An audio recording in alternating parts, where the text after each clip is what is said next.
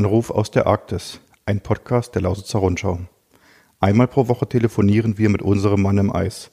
Dieser Mann heißt Thomas Wunderlich, wohnt normalerweise in Burg im Spreewald und ist Kapitän auf dem deutschen Forschungseisbrecher Polarstern. Die Polarstern befindet sich gerade auf der größten Arktis-Expedition aller Zeiten. Ein Jahr lang erforschen Wissenschaftler am Nordpol den Klimawandel. Ich, Daniel Steiger, Reporter bei der Lausitzer Rundschau, rede mit Thomas Wunderlich zum Beispiel über seine Aufgaben an Bord, erste Forschungsergebnisse oder das Leben und Arbeiten im ewigen Eis.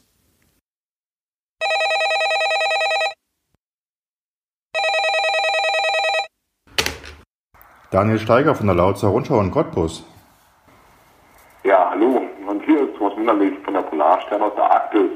Grüße.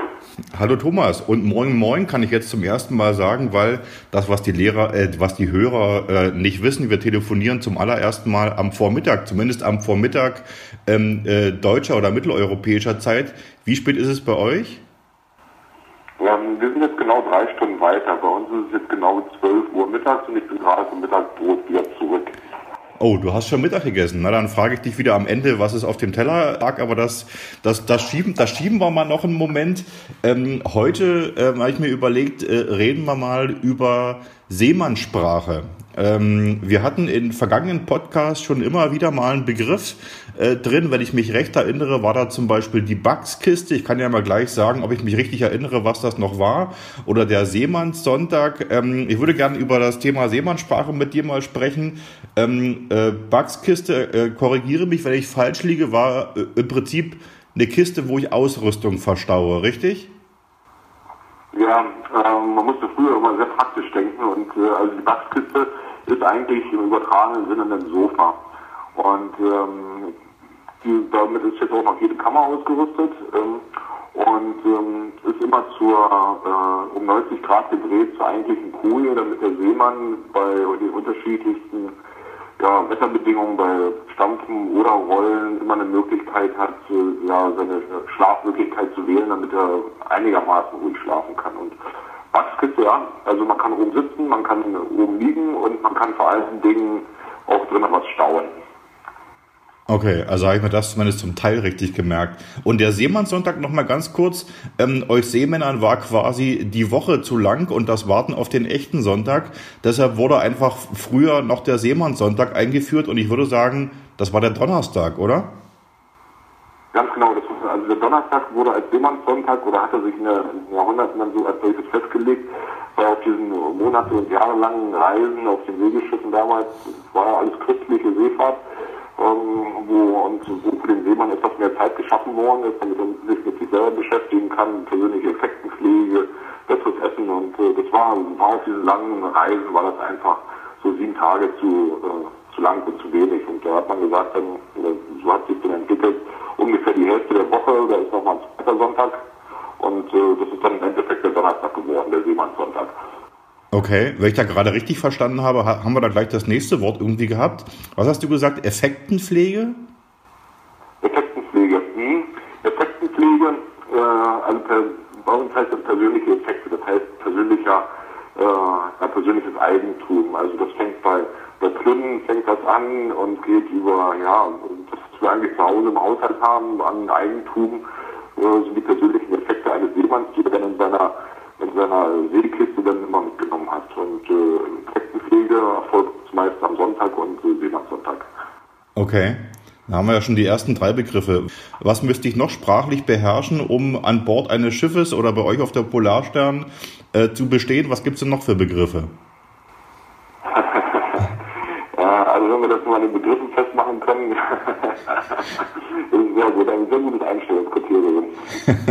Aber da sind wir schon bei der Sache. Also um äh, überhaupt erstmal an Bord, ob das nun hier bei uns auf Polarstern ist oder äh, auf, einem, auf, einem, normalen Handelsschiff oder bei der, bei der Marine, ähm, geht es erstmal darum, sich mustern zu lassen. Also ein Seemann, der wird nicht eingestellt äh, oder bekommt einen Arbeitsvertrag, sondern er wird angemustert. Das heißt, das ist auch ein alter Begriff aus der Seefahrerzeit, wo der, wo der Kapitän noch dafür verantwortlich gewesen ist, persönlich die Seeleute einzuspannen und äh, ja, das hieß anmustern, wo man seine Befähigungszeugnisse äh, dann vorgelegt hat. Das lief dann in den, so in den letzten Jahren über das Seemannsamt, das wieder abgeschafft worden ist, also diese typische Anmusterung. Mhm. Da musste man seine Befähigung vorlegen, man wurde gemustert sozusagen und hatte dann seinen Heuervertrag bekommen. Also das wäre in deinem Fall dann kein Arbeitsvertrag, wenn du hier anfangen würdest, sondern du würdest einen Heuervertrag bekommen. Also sozusagen mit einer monatlichen Heuer, die dir dann äh, zugeschrieben wird, was, in einer, was einem ganz normalen Lohn eigentlich an Land entsprechen würde. Mhm. Da müssen wir bei einer der nächsten Folgen drüber reden, was ich außer dem Sprachlichen äh, noch mitbringen müsste, um quasi äh, von dir gemustert zu werden. ähm, wenn, ähm, wenn jetzt zum Beispiel auch, äh, in dem Zusammenhang fällt mir gerade noch ein anderes nettes Wort ein, ähm, das ist Shanghai. Das ist sehr typisch für, für die alte Seefahrt. Das Wort existiert zwar noch, aber das, äh, äh das wird so nicht mehr umgesetzt. Denn da verbirgt sich einfach, wenn jetzt nicht genug Personal sich hat finden lassen für ein für einen Seedienst äh, wurde Geschangenheit. Damit wurden so äh, Presstruppen losgeschickt in die Hafenviertel, da wo die ganzen Kneipen sind. Äh, äh, ja, so, äh, ja, wie das Klischee halt früher so war. Und dann wurde mit List und Tücke, meistens unter Gewalteinfluss oder Alkoholeinfluss, äh, die Leute zwangsrekrutiert und die sind dann meistens irgendwie am nächsten Morgen auf dem Schiff äh, und auf hoher See wieder aufgewacht. Und äh, ja, da gab es nichts mit, äh, mit äh, ja, Gewerkschaften etc. Da musste man, wenn man halt für zwei Jahre gefangen, Beschrankenheit. Oh, war ja, na gut, dass die Zeiten vorbei sind, würde ich sagen. ja, also das, das läuft jetzt in geregelten Bahn. Und äh, wahrscheinlich ist daher auch der, weil das ist ja allgemein bekannt, äh, daher so ein bisschen der verruchte Ruf der Seeleute. Es ist halt ein eigenes Milieu, eine eigene äh, äh, eigene Gesellschaft, und wie gesagt, halt auch mit dieser eigenen Sprache und äh, eigenen Humor. Mhm. Das Thema Humor können wir ja auch nochmal in einer Folge aufgreifen. Da bin ich auch mal gespannt, was ihr Seeleute für, für einen Humor hat. Ähm, fällt, fällt dir noch irgendwas ein, sprachlich, was, ich, was man unbedingt wissen muss äh, an Bord eines solchen Schiffes? Ja, also ähm, wie gesagt, nach der äh, Anheuerung äh, und die, diesem Anmustern, das Gegenteil wäre natürlich das Abmustern, dann wird man in der sogenannten äh, äh, Musterrolle, nach dieser Musterung in der Musterrolle eingetragen ist sozusagen die äh, Bestandsaufnahme, welche Besatzungsmitglieder in welcher Funktion auch äh, an Bord sind. Und äh, ja, dann gibt es äh, sehr viele Sachen noch, die sich eigentlich aus der alten Seefahrt, aus der Segelfahrt übertragen haben, die wir jetzt traditionell noch weiter pflegen, was aber in der konventionellen Handelsschifffahrt kaum noch Verwendung findet. Also da ist äh, ja, zum Beispiel ähm, belegen. Also belegen äh, ist in der Seefahrt, äh, wenn ich irgendwie einen Tampen oder einen Tau äh, am Schiff festmachen möchte, äh, um es einfach festzuhalten. Und äh, dann haben wir schon gleich wieder den nächsten Schanzkleid. Das ist jetzt keine Damenbekleidung, sondern ist äh, vom Hauptdeck sozusagen die verlängerte, ist so wie so ein Zaun. Äh, die Verlängerung der Außenhaut hoch zum, zum über das Arbeitsdeck, äh, was äh, ja, den Sinn hatte oder immer noch hat. Also jedes Schiff ist immer noch im Schanzkleid ausgerüstet, um die, die Leute, die Matrosen, die unten arbeiten, halt vor Wind und einkommender See zu schützen. Also wie so eine, ja, Wellenbrecherfunktion. Mhm. Und da gibt es so das zieht durch den ganzen Bordbetrieb. Also das ist, für einen Seemann ist das dann schon geläufig oder man sagt dann, wo dann äh, andere Leute dann komisch gucken, ja, was meint der denn jetzt wieder? Mhm. Äh, ganz klassisch zum Beispiel auch Warschau, wenn ein Seemann zu einem anderen ruft Warschau, dann ist es jetzt kein Geografietest, sondern einfach ein Warnruf. Oder wenn die, die Order kommt, gib ihm mal einen Warnruf, dann äh, tu mal den, tu den Markt hier Warschau. Also das ist ganz interessant. Also obwohl wir die Wörter kennen, haben wir an Bord teilweise ganz andere Bedeutung. Okay. Bist du dir zum Beispiel bei dem Griff Warschau irgendwie der Bedeutung äh, bewusst? Also warum, wa warum heißt das so? Also das ist bei sehr, sehr vielen Seemannsbegriffen ähm, so, der, die haben eigentlich äh, ihren Ursprung in äh, gewissen Sprachen. Also es ist sehr viel Einfluss von den Niederländern, von den, äh, von den äh, Briten aus Großbritannien, äh, dann auch deutsche Einflüsse und irgendwie über die Jahrhunderte ist das dann mit, mit der Vermischung der Kulturen an Bord, ist das, ist das so, ein, so ein Zusammenfluss von, äh, von Wörtern und Sprachen äh, geworden. Und so ist halt auch teilweise die Seemannssprache oder bestimmte Begriffe entstanden.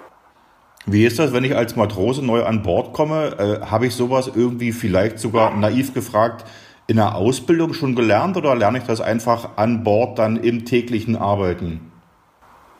Äh, sowohl als auch. Also es hängt immer von den Ausbildern ab, welche praktischen Erfahrungen sie gesammelt haben, als auch äh, unter welchen Ausbildern man äh, auf dem Seeschiff fährt. Und, äh, also von meiner Seite ist halt kann ich sagen, ich habe eine Ausbildung mitgehabt und man es ganz automatisch dann halt auch an Bord. Also das ist so wie die Weitergabe von Tradition, so ist die Seemannssprache auch eine gewisse Tradition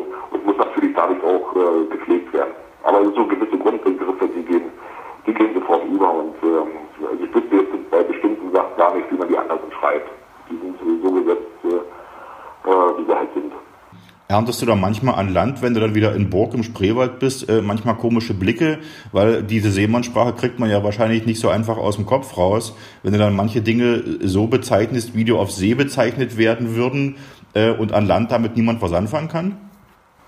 Äh, absolut, aber dann lasse ich auch einen komischen Blick zurück, äh, so unter, unter dem Aspekt, ja, wieso verstehst du mich jetzt nicht? Also da wird nicht lange groß äh, diskutiert, sondern